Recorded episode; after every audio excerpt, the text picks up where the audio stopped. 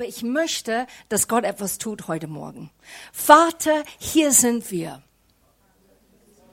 Und wir wollen nicht das lesen aus dein Wort, das wir lange kennen. Sondern wir wollen, wenn wir das neu anschauen heute Morgen, dass du neu zu uns sprichst. Dass wir was Neues entdecken. Hilf uns mit unserer Prägung und Kultur, das abzulegen heute Morgen. Und dich neu zu entdecken, Herr. In Jesu Namen. Und Vater, ich segne jeder Einzelne, der jetzt gebetet hat, auch wenn es nicht perfekte Deutsch war. Amen. So, ihr Lieben, heute Epheser 6, was für eine fleischige ne? Steak Message. Es gibt nicht Milch heute Morgen, sondern es gibt was richtig deftiges. Vielleicht mit der Ofenkartoffel, ein bisschen Bohne mit Speck. Wir werden sehen. Aber es gibt drei Bereiche, wo Paulus ganz spezifisch hier in Epheser 6 spricht. Und das erste ist über die Familie. Der zweite ist über Arbeit und der dritte das geistliche Autorität. Und wir gehen gleich rein in Epheser 6, Vers 1. Ihr Kinder, seid gehorsam euren Eltern in dem Herrn, denn das ist recht. Du sollst dein Vater und deine Mutter ehren. Das ist das erste Gebot mit einer Verheißung, damit es dir gut geht und du lange lebst auf Erden. Und ihr Väter, reizt eure Kinder nicht zum Zorn, sondern zieht sie so auf in der Zucht und Ermahnung des Herrn. Jetzt wendet sich Paulus der Beziehung zwischen Kinder und Eltern zu. Auch hier wendet er sich an beide Parteien genauso wie er bei der Ehe beide Seiten anspricht. Als erstes sollen Kinder ihre Eltern gehorchen und die respektieren, weil es gut und richtig ist. Es ist sogar Teil des zehn Gebote, die Gott dem Mose gab in 2. Mose 20, Vers 12. Und es ist dabei der erste Gebot, an das eine Verheißung geknüpft ist. Nämlich, dass es den Kindern gut geht und sie ein langes, erfülltes Leben haben, wenn sie ihre Eltern ehren. Jetzt geht das schon jetzt los in die Gedanken. Ja, aber du kennst meine Eltern nicht. Du weißt nicht, wie es war in meiner Kindheit. Kommt gleich, kommt gleich. Wir müssen erstmal Raum schaffen. Was bedeutet Ehre? Der deutsche Synonym für Ehre bedeutet Achtung, Ehrung, Andacht und Anerkennung. Ich finde es interessant, Achtung. Das ist auch so ein deutsches Wort wie ein Befehl. Achtung, jetzt kommt's. Und Gott zeigt es in diesem Wort Ehre, Achtung, jetzt kommt's. Und umgekehrt heißt es, jemand zu ehren, ihn, sie so zu behandeln, wie es diesem Ansehen entspricht. Ihr müsst richtig gut zuhören heute Morgen, weil wir gehen in ein paar Dinge, wo ich glaube, Gott was Neues in eure Herzen, in eure Seele machen möchte. Im Alten Testament, das Wort für Ehre ist das hebräische Wort Kabot. Und das bedeutet Schwere, Gewicht. So, es drückt bildlich die Bedeutung aus, die dem damit beschriebene Zustand, was ein Mensch hat. Ehre bezeichnet also Autorität und Status eines Menschen innerhalb seines Lebensbereiches. Ehre gebührt zum Beispiel Königin oder Könige, weise Menschen sowie ältere Leute, die so viel Erlebnis hatten und Erfahrung haben und wirklich sind durchdrängt mit Weisheit. Wenn du zu denen gehst, dann kannst du ganz tolle Nugget holen für dein Leben, weil du weißt, der Rat ist gut. Es ist nicht erfüllt nur mit Erfahrung, was die gemacht haben, sondern es ist gefüllt mit Gottes Rat, mit Gottes Weisheit. Oder politische oder religiöse Autoritäten, und eben auch den Eltern. Im Neuen Testament steht das Wort Ehre hauptsächlich aus das griechische Wort Doxa, welches Wert, Ansehen und auch Herrlichkeit bedeutet. So ein Wert, ein Ansehen, Herrlichkeit mit ein Gewicht und eine Schwere. Boah. Das Wort beinhaltet so viel Power, so viel Kraft. Damit sind zugleich Macht und Autorität mit diesem Begriff verbunden. Und jetzt kommen wir dazu, nicht jeder hat gute Erfahrungen mit seinen Eltern gemacht. Es kann es sehr, sehr schwierig sein, heute Morgen überhaupt das anzuhören und das zu wahrzunehmen. Ich soll tatsächlich meine Eltern ehren. Und auch wenn es vielleicht herausfordernd ist, sollten wir mit Respekt Menschen begegnen und mit denen umgehen. Bedeutet das, dass wir denen vertrauen sollen, was sie uns angetan haben, die nicht gut war? Bedeutet das, dass wir alles hinnehmen sollen, was die über uns sprechen, das Negativ oder Missbrauchliches oder Misshandeltes? Sollen wir es einfach hinnehmen und sagen, ja, Gottes Wort sagt, ich soll den ehren? Nein, das glaube ich nicht. Ich glaube nicht, dass wir das einfach hinnehmen sollen. Ich glaube, wir brauchen Grunde genommen gesunde Grenzen in unsere Leben, damit wir heil werden und damit wir nicht etwas anrichten für die nächste Generation, weil wir etwas in uns tragen, der negativ ist der erfüllt ist mit Bitterkeit oder Wut oder Hass, ein falscher Perspektiv, der nicht Gottes Perspektiv ist.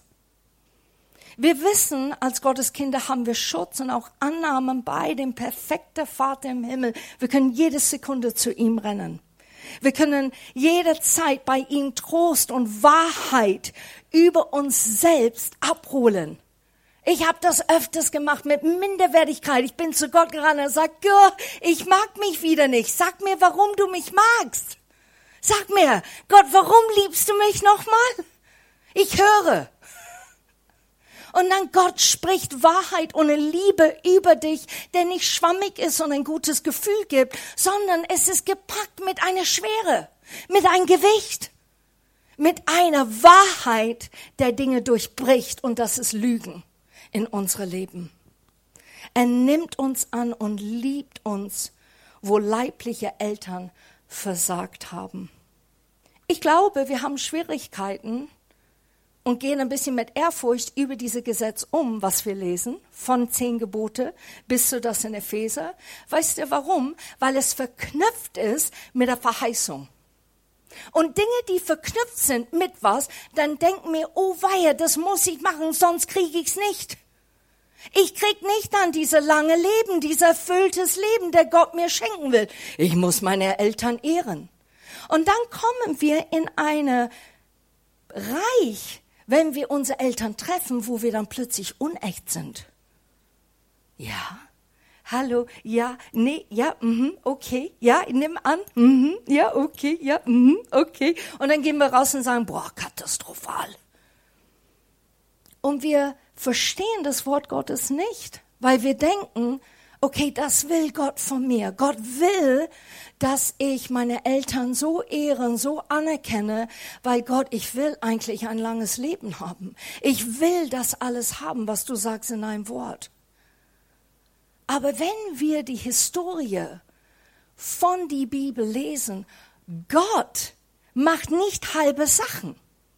Wenn eine ungehorsam ist oder wenn eine nicht in die Rolle hineingeht, die er hineingehen soll, dann Gott ist ganz rigoros. Dann Gott sagt, nein, nimm mich weg.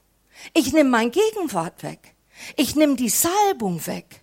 Ich nehme die Ehre weg. Und Gott tut es, weil Gott ein liebender Vater ist. Und wir manchmal werden so ver, verkorkst vielleicht in unser Kopf, ne? Ein bisschen so, ah, was ist jetzt, was will Gott von mir, statt eigentlich die ganze Geschichte, wie Gott Menschen und wie er mit Menschen umgeht. Und genauso geht er mit deinen Eltern um. Wenn du missbraucht worden bist, in irgendeiner Art und Weise, wo du weißt, es ist nicht, weil ich ein Problem habe mit Ablehnung. Hör gut zu heute Morgen. Es ist manchmal schwierig, das zu unterscheiden. Wenn du leidest unter Minderwertigkeit, dann kann es sein, dass du dich ungeliebt fühlst von deinen Eltern und deine Eltern tun das Beste, dir den Gefühl zu geben, dass du kostbar bist. Und es gelingt denen nicht, weil du bist felsenfest, ich bin nicht gesehen. Davon redet Gott nicht heute Morgen. Es geht nicht darum. Es geht um wirklich einen Missbrauch. Es geht um wirklich, wo Eltern wirklich versagt haben, manchmal auch sogar bewusst. Und wo du frei bist, denen in dem Augenblick nicht zu ehren, wie es hier im Gottes Wort steht. Aber, jetzt kommt's, respektieren. Wir müssen jeden Mensch respektieren. Wir müssen jedem Mensch bewusst sein, dass wenn ich, ich bin gestern irgendwo hingegangen und ich habe gesagt, Herr, ich erinnere mich, Liebe ist ausgegossen in mein Herz, weil es herausfordernd war, weil es nicht easy war, unter diese Menschen zu sein, weil du nicht gesehen wirst, weil du nicht wahrgenommen wirst, für wer du wirklich bist, weil es Zumutung die Schubladen sind schon alle auf und die sagen, wir wissen, wie du tickst. Ding, ding, ding, ding. Und du sitzt da und du musst dagegen kämpfen. Seelisch gesehen, geistlich gesehen. Und dass du einfach in Gott ruhst und sagst, Gott, ich respektiere die Mensch, die ich jetzt gerade begegne. Und ich tue das, weil ich dein Wort kenne und ich weiß, wie du Menschen mit denen umgehst. Und ich bin bewusst, dass die Liebe, die in mein Herz ist, ist nicht meine Liebe, nicht meine selbstproduzierte, sondern es ist eine Liebe, der direkt von dir kommt, wo ich wirklich in deine Liebe Menschen begegnen darf und Stück für Stück Heilung tatsächlich erlebe. Wir haben vorhin gelesen, jemanden ehren, ihn so zu behandeln, wie er diesem Ansehen entspricht. Manche Eltern haben diese Ansehen, die nicht das entspricht, was Gottes Wort sagt. Und dies ist verbunden mit dem Verhalten eines Menschen und kann durch entsprechendes Fehlverhalten auch verloren gehen. Und deshalb möchte ich wirklich euch nahelegen, heute Morgen, Gottes Wort, die Bibel ist kein Gesetzbuch. Es ist keine Richtlinie, wo du sagst, ich muss und ich darf und ich darf nicht. Und da musst du. Du musst. Ob du es fühlst, musst du. Das ist nicht, warum Gott die Bibel, das Wort Gottes lebendig gemacht hat durch Jesus Christus. Das ist nicht der Grund, warum er es hier mit seinem Geist Dinge uns offenbart, während wir es lesen. Sondern es ist eine Wegweise, eine Landkarte, wo Gott sagt, hey, geh darauf, geh dieser Weg. Und wenn du diesen Weg gehst, dann lass dich heilen, lass dich wiederherstellen, lass das, was kaputt und zerbrochen ist, in mir wiederhergestellt werden. Dass wenn du Menschen begegnest, die du versuchst zu vermeiden, du kannst es machen in der Liebe Gottes. Du kannst eine gewisse Respekt gegenüber der anderen Mensch zeigen. Und warum tust du es? Weil du Gott respektierst, weil du Gott vertraust und weil du ihn liebst und weißt, wenn er etwas sagt, dann hat es Hand und Fuß. Es macht doch Sinn. Und deshalb sollen wir das folgen, was Gott sagt. Die Basis dafür ist Vergebung und die Liebe zu Gott und der Respekt für sein Wort. Und was macht es alles? Es macht uns frei. Macht uns wirklich frei von innen. Und das liebe ich. Hast du oder bist du Menschen begegnet, wo die gesagt haben zu dir, boah, ich habe dich seit Jahren nicht gesehen, du hast dich so verändert, positiv gesehen. Hast du das erlebt? Wenn du es nicht erlebt hast, dann stell dir diese Frage zu Hause mit Gott. Warum habe ich das nicht erlebt? Warum höre ich das nicht von jemand? Was muss ich angehen noch? Was muss ich noch an mir mit dir verarbeiten? Weil das ist der Ziel, dass Menschen erkennen, Jesus kommt mehr durch und wir werden weniger, stimmt's? Und deshalb, wenn Menschen dich begegnen, die sollen sagen, boah, kann mich erinnern, wie du warst. Und jetzt? Hammer. Und das soll geschehen, weil wir werden transformiert in Herrlichkeit zu Herrlichkeit in Gott, weil wir unsere Identität erkennen. Und in Vers 4 geht es weiter. Sollen die Eltern ihre Kinder nicht durch unzumutbare Forderungen ungerecht behandeln und dadurch wütend machen oder Bitterkeit erzeugen? Ich glaube, ein Problem in unserer Welt heute ist Rebellion. Und Rebellion kommt mit so einer Täuschung, wo es sagt, das ist meine freie Meinung. So wir sagen zu anderen, meine freie Meinung ist, aber eigentlich der Wurzel, und das ist nicht immer, aber manchmal ist der Wurzel Rebellion, Widerstand. Da meine mit. Ich verpacke es einfach schön. Ja, das ist meine Meinung. Und wenn wir dieses Herz so behalten, was da auf dieser Acker, auf das Boden des Herzens wächst, ist zynisch, sarkastisch, bitter und vorwurfsvoll. Und es ist schwierig dann, das Herz lebendig zu machen. Es ist nicht unmöglich, aber es ist schwierig, das Herz wieder lebendig und formbar zu machen, dass es hört, was Gott zu sagen hat. Und es passiert, weil wir enttäuscht geworden sind, weil wir wirklich geschrien haben, wo ist Gerechtigkeit in mein Leben? Wann endlich wird jemand sehen, was ich da durchgemacht habe?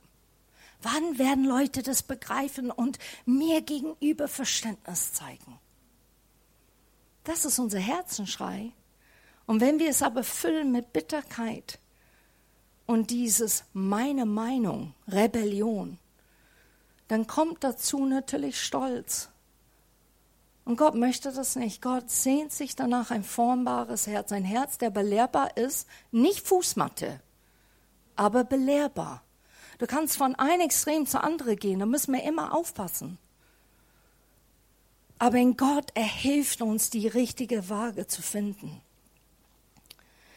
Und deshalb ist es so wichtig, ihr lieben Eltern, das ist jetzt hier kein ermahnendes Wort heute. Es ist ein auferbauendes Wort. Wir dürfen Vorbilder sein für unsere Kinder. Ist das nicht cool?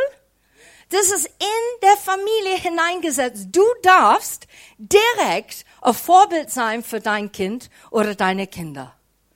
Ich finde es super. Und wenn du keine Kinder hast, du darfst ein Vorbild sein für Leute, die du begegnest und auch Kinder, die du begegnest. Es ist ein Regel, der durchzieht durch die Bibel. Und das ist was Auferbauendes. Ich darf was jemand anderen zeigen, der ich erfahren habe mit Gott und ich darf das vermitteln. Wie cool ist das? Und weil wir manchmal das als Korrektur sehen oder schwer, wir nehmen das dann als ermahnendes Wort. Du sollst ein Vorbild sein. Und so mit so einer Miene. Wo sind die Vorbilder? Hm? Und dann denken wir, so spricht Gott zu mir. Und ich glaube, wir müssen lernen, Gottes Herz zu verstehen, was er eigentlich schreibt in seinem Wort. dass wir diese Vorbild sind, damit Kinder lernen, wirklich direkt von Gott, wie die leben sollen und wie die agieren sollen. Deine Beziehung zu Gott soll lebendig und vor allem sichtbar sein wie ein offenes Buch, wo jeder es nachschauen und lesen kann, wie du lebst. Als Eltern sollen wir uns bemühen, nach alle Kräften ein vorbildliches, liebevolles, friedliches Umfeld für unsere Kinder zu schaffen. Wenn Kinder zu Hause gar kein gutes Vorbild haben, fehlt ihnen diese möglicherweise komplett, weil die Welt nicht viele gute Vorbild hat. Die haben welche in manche Bereichen. Aber Gottes Paket ist toujours durch, auf so viele Ebenen. Und deshalb heutzutage wir sehen, das ist mein Vorbild. Ja, warum? Weil er super Fußball spielen kann. Der ist mein Vorbild. Warum? Weil er da aufgestanden ist und hat das gesagt oder sie hat das gesagt. Wir nehmen Extrakten aus Menschens Leben und sagen, die sind Vorbilder. Weil der Mensch so voller Fehler ist. Ne? Wir haben Schwächen, wir machen wirklich blöde Dinge. Christ oder nicht Christ. Aber Gott ist dabei, wirklich in jeder Bereich reinzugehen und sagen, ich zeige dir, was ein Vorbild ist, durch mich. Unser Zuhause bildet die Grundlage für alle anderen Gesellschaftsbereiche, in die sich unsere Kinder begeben. So lass uns, ihr süßen, lieben Knuffkens, heute Morgen, lass uns unsere Kinder stärken. Ja? Machen wir das? Das bedeutet, wir geben den Liebe und Geborgenheit, eine Selbstverantwortlichkeit und ein reflektierendes Wesen, damit die durchs Leben gehen können und das beinhalten auf Fehler eingestehen, auf Fehler machen, aber auch nicht denken, das ist Ende der Welt. Hier stoppt, ich habe Fehler gemacht, sondern aufstehen und sagen, okay, gar nicht so gut, aber was habe ich daraus gelernt? Tu es nicht nochmal. Was habe ich gelernt? War nicht so gut mein Weg. War nicht so gut die Entscheidung.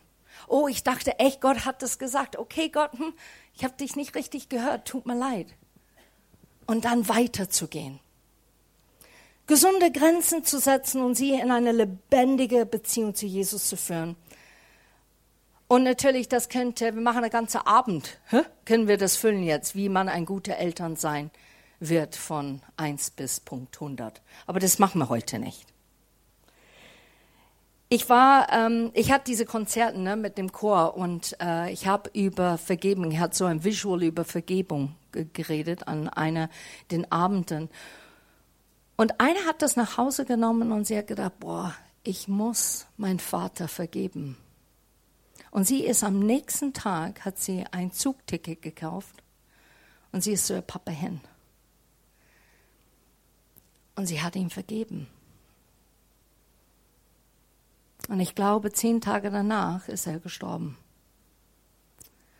Und warum erzähle ich diese Geschichte ist, wir kriegen, und diese Person ist nicht ein gläubiger Mensch, der an Jesus baut oder lebt, aber sie hat was begriffen in dem Moment und hat gedacht, boah, das tue ich. Und das ist eigentlich Gottes Gesetz in der Welt. Er, er spricht Dinge, die die Menschen nehmen und es bringt Frucht hervor. Die sind so Impulse, die vom Geist Gottes kommen, die wir als Christen, boah, wir haben die Doppelbonus, Leute. Wir hören die Stimme Gottes. Wir erahnen die Impulse, weil wir seine Stimme hören und wir dürfen dann danach gehen und erleben, dass es sich gelohnt hat, das zu tun.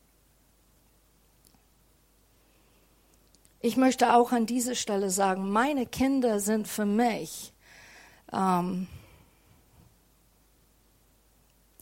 genial. Aber die haben mir so viel gezeigt im Leben die haben mir auch korrigiert und tun es immer noch. Weil jetzt sind die erwachsen. Aber weißt du was? Auch wenn die klein waren, haben gesagt, Mama, das ist nicht gut. Das war nicht okay, wie du mich jetzt angeschrien hast. Und ich kann es nur sagen, Leute, Das ist manchmal der Stimme Gottes, der direkt zu dir spricht. Und ich hoffe, dadurch bin ich ein besserer Mensch geworden, weil meine Kinder durften mir was sagen und haben Wahrheit in mein Leben gesprochen. Und jetzt die Trino Mascara, meine Güte. Und deshalb möchte ich an dieser Stelle einfach vor euch beten. Wer braucht Gebet als Elternteil? Wer braucht es einfach? Ja, genau. Und da sind sicher Leute, die da zuschauen, brauchst du auch Gebet. Vater, ich bete wirklich für jeder Elternteil und für jedes Kind. Ich bete, dass du jeder Einzelnen begegnest, dass die erleben, was es bedeutet, eine gute Vater als Vorbild zu haben in dir. Ich bete, dass du jeder Einzelnen begegnest und heilst und wiederherstellst von kaputte Beziehungen, von Bitterkeit oder Worte, die ein Mensch so kaputt innerlich gemacht hat, dass die Menschen nicht mehr trauen. Ich bete, dass du da reinkommst und dass du wirklich Heilung bringst, weil du ein Gott bist, der heilt und wiederherstellt und Wahrheit in unser Leben spricht und das sieht, was andere nicht sehen. Amen. So, jetzt kommen wir zum zweiten Punkt, was Paulus erzählt. Und hier geht es um Beziehungen Autoritätspersonen. Und er nimmt dem Beispiel eines Sklaven und seine Meister. Und Stefan wird es einfach lesen von Vers 5 bis 9 für uns. Sklaven und Herren. Ihr Sklaven, gehorcht euren Herren, ehrt und achtet sie. Dient ihnen so aufrichtig, wie ihr Christus dient. Tut dies nicht nur vor ihren Augen, um von ihnen anerkannt zu werden. Ihr sollt vielmehr als Diener Christi bereitwillig und gern den Willen Gottes erfüllen. Arbeitet mit Freude als Christen, die nicht den Menschen dienen, sondern dem Herrn. Er wird jedem den verdienten Lohn geben, ganz gleich, ob jemand Sklave ist oder frei. Auch ihr Herren behandelt eure Sklaven, wie es Gott gefällt. Schüchtert sie nicht mit Drohungen ein. Denkt immer daran, dass ihr denselben Herrn im Himmel habt wie sie. Vor ihm sind alle Menschen gleich. Vielen Dank, Stefan. Vor ihm sind alle Menschen gleich. Ist das nicht cool?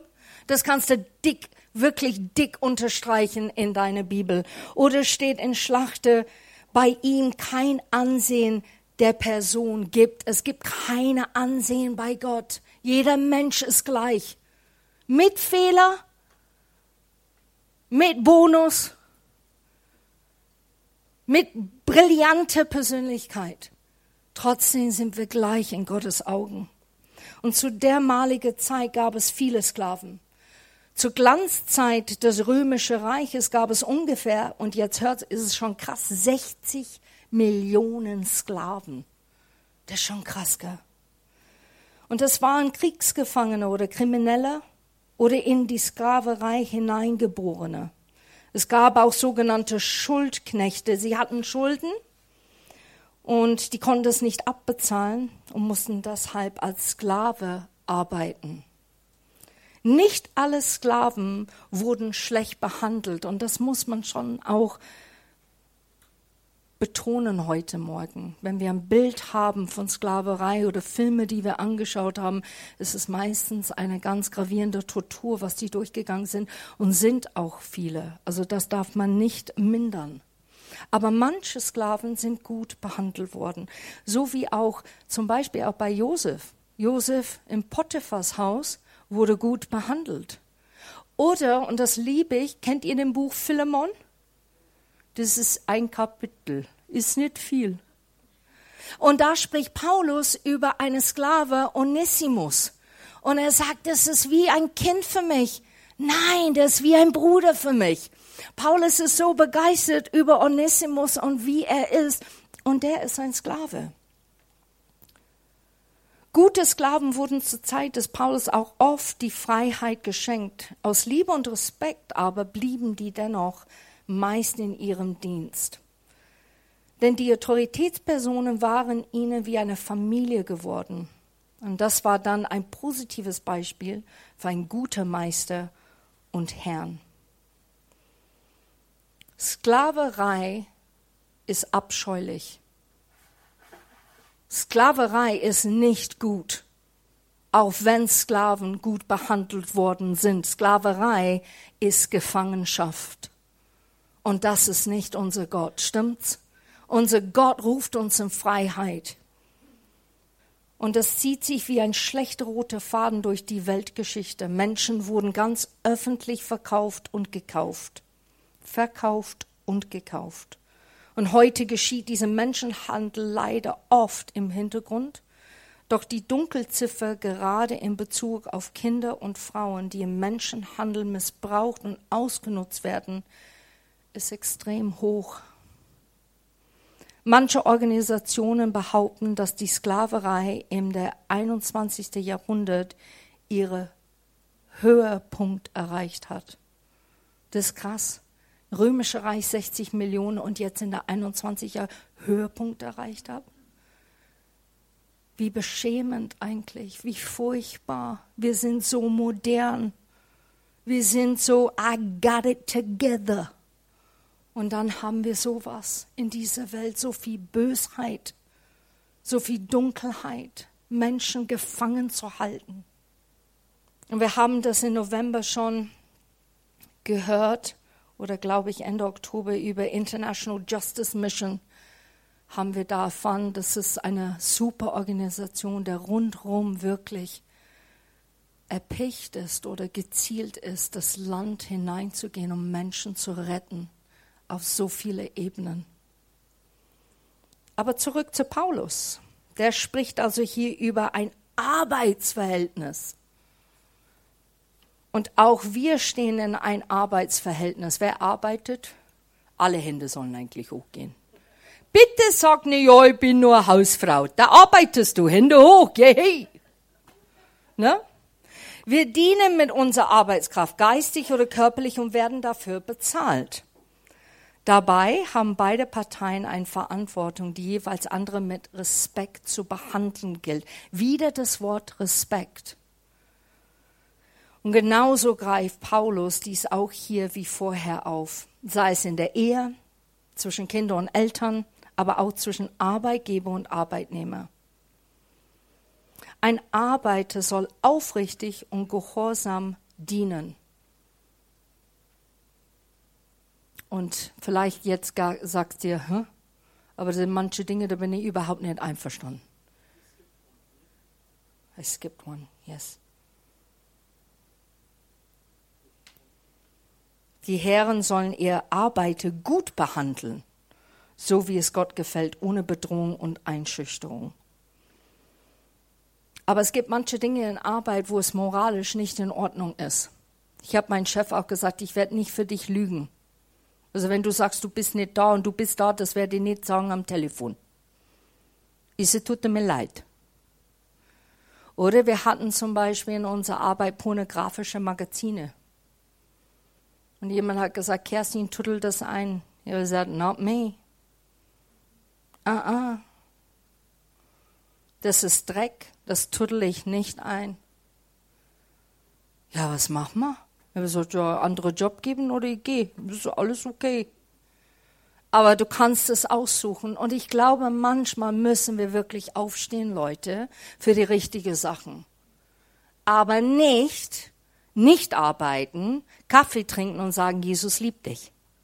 Und dein Chef sagt, ich brauche dich gleich. So, und jetzt zurück zu Jesus. Das ist verkehrt, Leute. Das ist nicht Jesus Leben. Das ist einfach, ich setze mein Ding durch, wenn ich es möchte, in die Arbeitszeit von der Arbeitgeber. Wir sollen Jesus präsentieren in allem, was wir tun.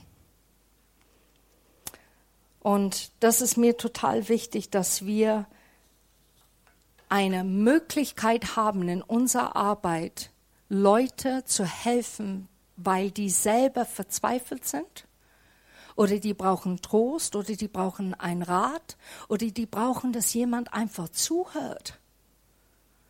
Und du bist der Person. Ist das nicht cool? Du bist derjenige, der Gott nutzen kann, in deiner Arbeit diese Licht zu sein, Jesus zu zeigen durch das, was du tust. So zurück zur Arbeitgeber. Behandelst du deine Angestellten so, wie Paulus es beschreibt?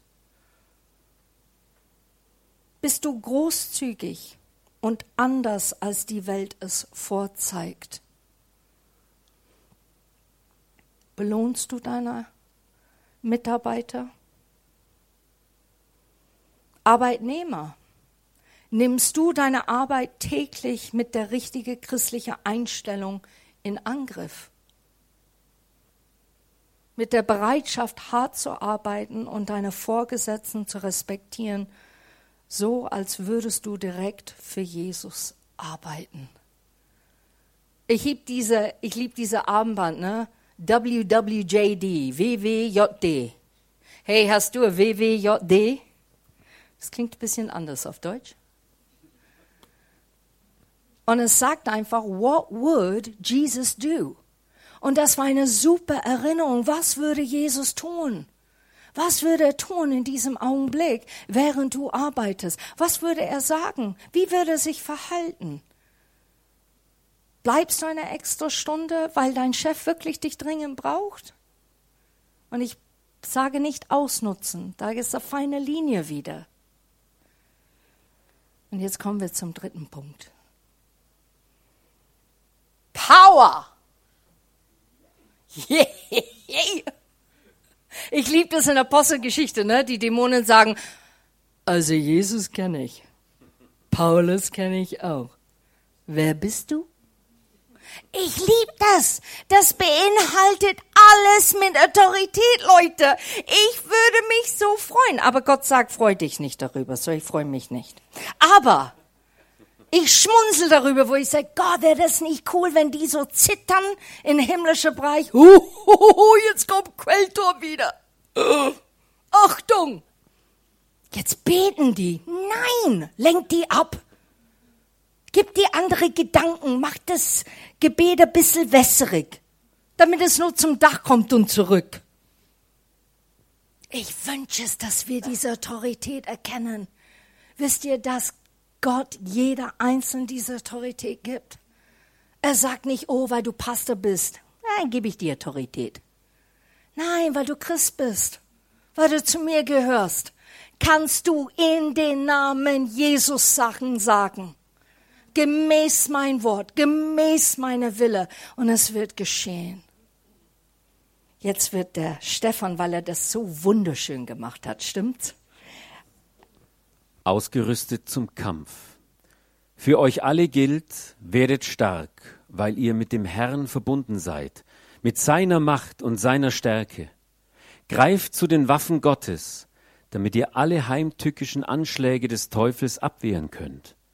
Denn wir kämpfen nicht gegen Menschen, sondern gegen Mächte und Gewalten des Bösen, die über diese gottlose Welt herrschen und im Unsichtbaren ihr unheilvolles Wesen treiben. Darum nehmt die Waffen Gottes.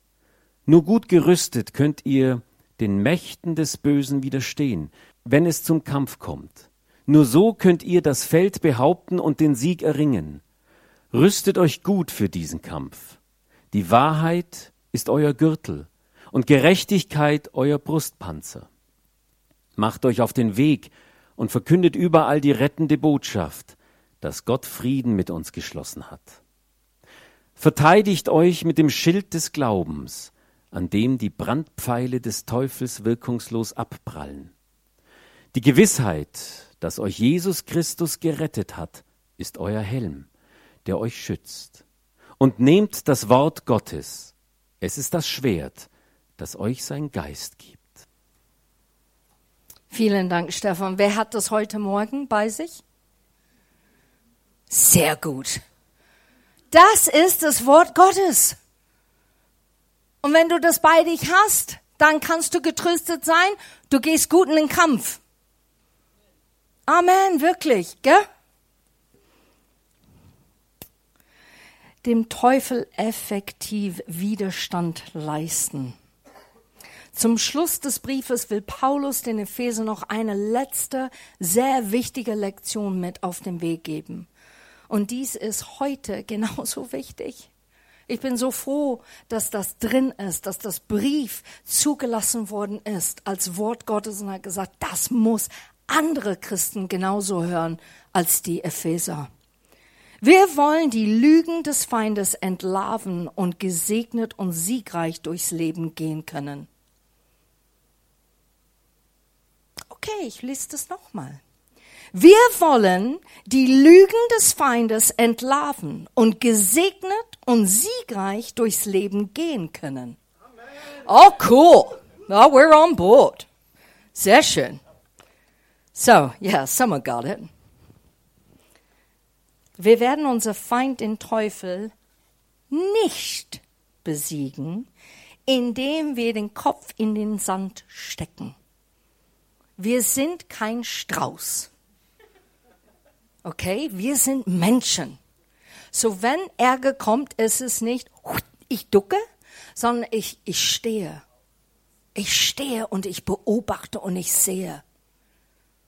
Und ich höre, wie Gottes Geist zu mir spricht in dem Augenblick. Wir müssen seine Strategien und Täuschungen erkennen und begreifen, wie wir uns schützen können. Gott hat uns die nötige Ausrüstung dafür gegeben und wir müssen sie nur benutzen. Ich werde nicht da reingehen. Weißt du warum? Weil wir schon darüber gepredigt haben.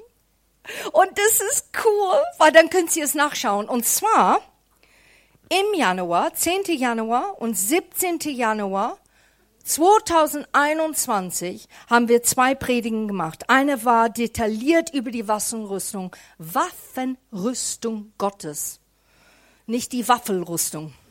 Gibt keine Waffelrüstung im Reich Gottes. Und wirksam und lebendig. Und da geht's genauso, wie wir den Schild und den Schwert richtig nutzen sollen. Schau es nach.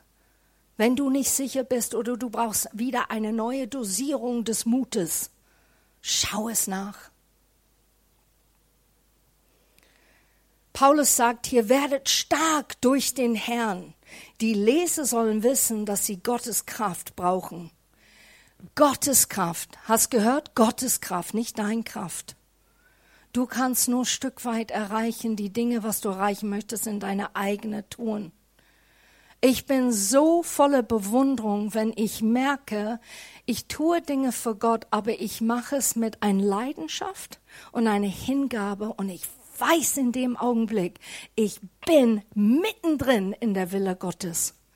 Und ich merke dann, dass ich nicht aus meiner Kraft Dinge projizieren muss, sondern wirklich da ein bisschen chillen und so durchgehen und wachsam aber sein.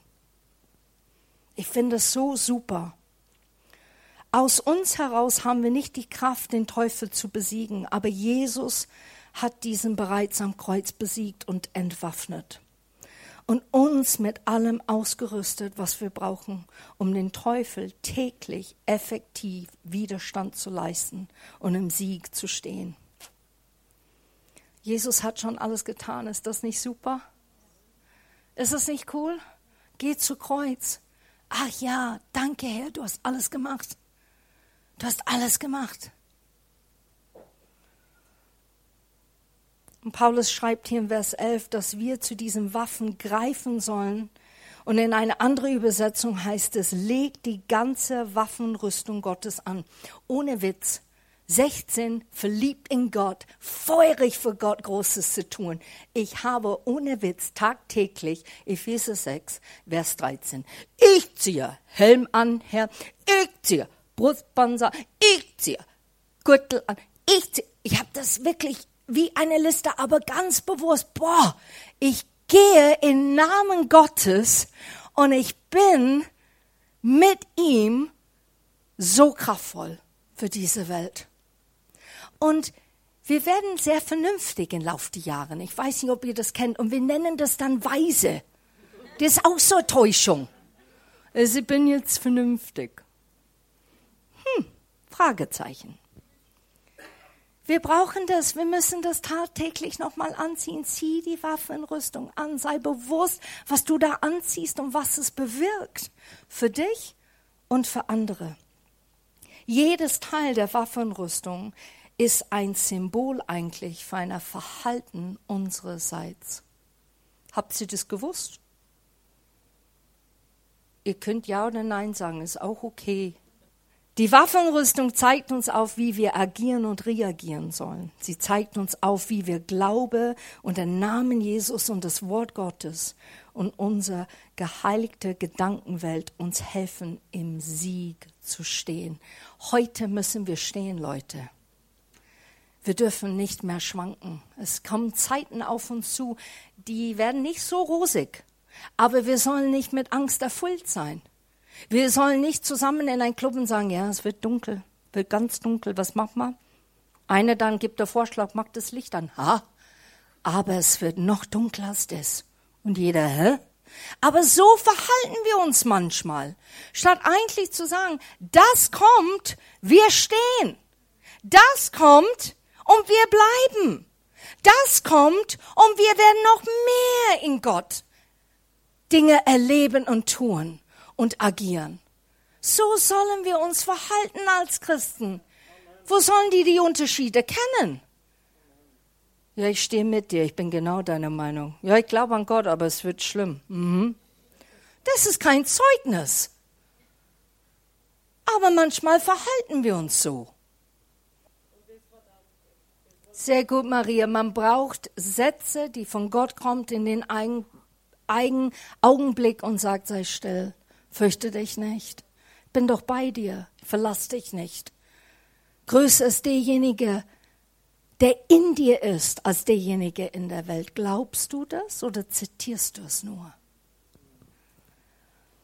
Wir müssen also aktiv agieren, uns in die Krisensituation hineinlehnen und nicht flüchten oder erstarren.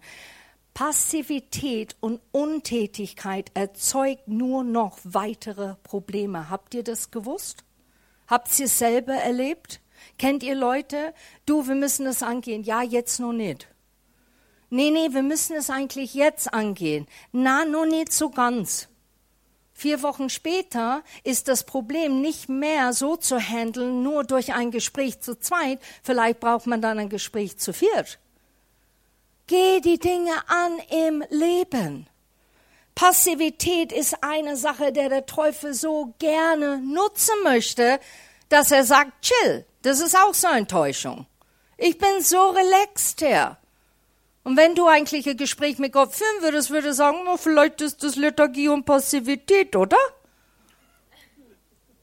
Wirklich, wir müssen Dinge forschen, warum wir die Dinge tun und nicht einfach kredenzen im Namen des Herrn. Das ist eine gute Tugend, was ich gerade zeige. Weil ich glaube, manchmal Gott sagt, that ain't no Tugend from me. Also er spricht natürlich Deutsch zu euch, Entschuldigung. Manchmal spricht er Englisch zu mir verstehst besser. Bist du dir die hinterhältigen Angriffen des Teufels bewusst? Weißt du, wer dein wahrer Feind ist? Es ist nicht Menschen. Die sind es nicht. Die sind ein Katalysator, die sind ein Gefäß, die sind manchmal ein Werkzeug, das der Teufel gerne nutzt aber wir kämpfen nicht gegen Fleisch und Blut. Wir müssen erkennen, was wir und wer wir gegen kämpfen. Hört nie auf zu beten und zu bitten, sagt Paulus in Vers 18. Lasst euch dabei von Heiligen Geist leiten, bleibt wach und bereit, bittet Gott inständig für alle Christen. Ich finde es so interessant, Jesus in Gethsemane, hat gesagt, könntet ihr nicht wach bleiben? Und weißt du, wir denken immer mal, ja, die Armen, die waren hundemüde. Aber ich glaube, Jesus meinte auch geistlich. Warum kannst du nicht wach bleiben? Und wenn du nicht wach bleiben kannst, geistlich gesehen, bitte forsch es nach. Was ist in dein Leben, der dich immer so müde macht, am Sonntags hier zu kommen? Es ist nicht der Heizung. Und es ist auch nicht der Sprache von der Person, der spricht. Manchmal, manchmal haben wir so einen tiefen Schlaf am Sonntagvormittag, deshalb kommen wir im Gottesdienst, weil das super ist. Aber dann frag Gott, warum du einschläfst. Bitte. Teufel ist gedacht, alles zu nutzen, damit du nicht hörst und agierst. Und ich werde jetzt Werbung machen, weil es mir wichtig ist. Und ich schmeiß die Frage raus und jetzt bitte nicht beleidigt sein, okay? Sondern höre. Warum kommt ihr nicht am Dienstagabend zum Gebet? Warum könnt ihr nicht eine Stunde eure Zeit geben mit anderen Christen, die Welt bewegen im Gebet? Und da gibt's Gründe, Leute, ich verstehe es. Aber manchmal sind die Gründe nicht gut genug. Und ich möchte, dass du das wirklich nimmst und überlegst. Ich möchte ein Christ sein, der betet. Ich möchte ein Christ sein, der das Wort Gottes hört und erkennt. Und ich möchte in Autorität stehen. So ich ermutige euch, komm doch dazu. Wir brauchen dich. Wir brauchen dich. Ich brauche dich. Ich möchte dein Gebet hören. Ich möchte deinen Herzschlag hören. Ich möchte Offenbarung kriegen. Wenn Leute beten, ich sitze manchmal da drin und denke, boah Gott, das ist so cool. Ich habe das noch nie so gesehen. Dann gehe ich heim und dann bete ich so, weil jemand mich inspiriert in Gebet.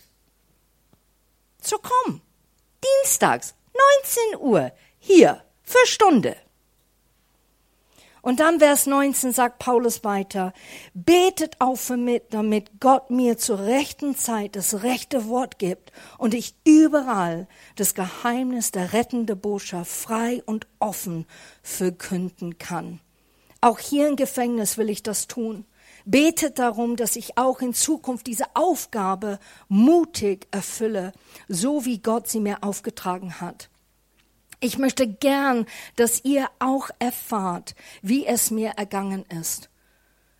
Tychicus, mein lieber Bruder und treuer Mitarbeiter im Dienst für den Herrn, wird euch von mir berichten. Ich schicke ihn zu euch, damit ihr wisst, wie es uns geht. Er soll euch ermutigen. Zwei Sachen. Du sollst erfahren, wie es uns geht, aber er soll euch ermutigen. Wir sind im Gefängnis übrigens, aber er kommt dich zu ermutigen und ich schicke ihn zu euch. Gott schenke euch seinen Frieden, meine liebe Brüder und Schwestern, ergebe, und das ist wirklich jetzt den Schlusspunkt. So, ihr könnt eure Augen zumachen, wenn ihr möchtet, weil das ist echt so wie ein Gebet. Ergebe euch Liebe und bewahre eure Glauben an ihn, den Vater und unseren Herrn Jesus Christus. Gottes Gnade sei mit allem, die unsere Herrn Jesus Christus lieben und schenke ihn unvergängliches Leben. Amen, das soll geschehen in unser Leben. Es gehört uns. Rebecca. Jetzt bin ich ein zweites Mal hier, aber weil ich das Gefühl habe, ähm, dass Gott mit dem Eindruck, was ich am Anfang hatte, was zu euch sprechen möchte. Und zwar das Bild von Familie, was ich am Anfang hatte. Ich dachte auch erst so, Gott, boah, das ist so simpel. Soll ich da jetzt wirklich vorgehen? Soll ich das sagen? Und jetzt, als ich zurückgegangen bin, war es wie wenn Gott so, so in Teilen was offenbart hat. Und jetzt kommt so der zweite Teil der Offenbarung, die ich danach hatte. Und das ist, dass ich glaube, dass Gott was wirklich im Mindset und im Herzen von uns als Quellstoff-Familie verändern möchte, damit wir glauben können, dass wir Familie sind. Ich habe das Gefühl, wenn du vielleicht auch sagst, so ich bin gar nicht Eltern und jetzt ging es hier sehr intensiv um Mutter und Eltern sein, dann will ich dir sagen, repräsentativ als Jüngere dieser Generation, wir brauchen dich. Wir brauchen geistliche Väter und Mütter. Wir brauchen Mentoren und wir brauchen Coaches und wir brauchen Leute, die uns vorangehen und für uns beten, uns ermahnen, auf dem geraden Weg zu bleiben und mutig für Jesus zu leben. Und wir, wir wollen euch ehren und ich lieb's, dass wir eine generationsübergreifende Gemeinde sind. Ich lieb das. Und trotzdem habe ich manchmal das Gefühl, das ist so schwer und es kostet so viel Mut, sich irgendwie zu öffnen in Gemeinde. Und ich hatte echt das Gefühl, dass Gott auch so gesagt hat, hey, der Grund, warum ich euch Kinder nenne, ist, weil ich euer Vater bin, ich gehe euch voran und ihr dürft als Familie hier zusammenkommen. Was für ein schönes Bild ist es, wenn wir das sonntags begreifen würden, so hey, ich komme hierher, weil hier ist Familie und zusammen dürfen wir uns am himmlischen Papa begegnen. Es gibt keine so Trennung so zwischen uns, auch wenn manche hier vorne reden, sondern wir sind ein Leib mit vielen Gliedern und manche sind halt der Mund und andere sind aber die Hände und Füße und so weiter. Wir sind eine Familie, wir brauchen einander und ich glaube, das ist auch der Grund, warum manche so verletzt sind von Gemeinde. Ich glaube, das tut so wenig gesehen und nicht gehört und nicht geliebt zu sein in Familie, äh, in Familie wie sonst nirgends und deswegen auch in Gemeinde. Und deswegen will ich dir echt mit ans Herz geben, dir zuzusprechen, du bist ein Kind Gottes. Du bist Teil dieser Familie und wir brauchen dich, wie es gerade schon gesagt wurde. Und auch du hörst Gottes Stimme. Es gibt nicht ein paar Auserwählte, die nur Gottes Stimme hören, sondern du hörst Gottes Stimme und du bist genauso fähig und genauso berechtigt mit der Autorität in Jesu Namen, Sachen zum Fliehen und Schweigen zu bringen und Sachen wieder in Heilung und Freiheit zu setzen. Und deswegen will ich echt einfach kurz für dich beten, weil ich das Gefühl habe, es darf sich was in unserem Herz heute verändern, durch das, was du gepredigt hast auch. Und weil ich wirklich glaube, dass, dass es Zeit ist, dass wir da ähm, Hoffnung schöpfen, eine neue Liebe für Kirche und Gemeinde auch kriegen, für Familie. Heiliger Geist, ich danke dir so sehr, dass du sprichst, dass du zu jedem Einzelnen sprechen möchtest. Ich danke dir, dass du Herzen von deinen Kindern siehst, Papa. Ich danke dir, dass du weißt, wonach sie sich sehnen. Dass du die Assoziationen kennst, die sie mit Gemeinde verbinden. Die Verletzungen und Enttäuschungen, die sie vielleicht auch erfahren haben. Und Jesus, ich bitte dich in deinem Namen, dass du wirklich diese Erinnerungen wegnimmst dass du Heilung in deine Herzen, in die Herzen von deinen Kindern wiederherstellst, dass du sie freisetzt, dass sie verstehen können, wer sie sind und welche Identität und Autorität ihnen gegeben wurde. Ich danke dir, dass Quelltor eine Quelle ist, wo lebendige Wasserströme hinausfließen und wo Leute sich nach mehr von dir sehnen und hier aber wirklich auch nicht nur den Hunger finden, sondern auch die Satisfaction, diese, ähm, Befriedigung, die du nur schenken kannst. Und ich danke dir, dass wenn wir nach Hause gehen, dass du uns die Woche nachgehst, dass du in uns ansprichst, was wir vor dir abgeben dürfen, wo wir vielleicht um Vergebung bitten müssen, wo wir vielleicht jemand anderen vergeben und wo wir auch den Mut haben, dass wenn es Leute hier betrifft, dass wir sie auf sie zugehen am nächsten Sonntag oder unter der Woche gleich anrufen und Dinge ins Reine bringen, damit deine Liebe hier wirklich Freiraum hat zu wirken unter uns. In Jesu Namen. Amen. So viel, so viel Gutes heute Morgen. Ich wünsche euch wirklich Gottes Segen, eine hervorragende Zeit an das Buffet und einfach gute Gespräche und nimm das mit für die Wochen, die vor euch liegen, wo Gott direkt und persönlich zu dir sprechen und Dinge offenbaren und zeigen möchte. Und wir sehen uns am Dienstag.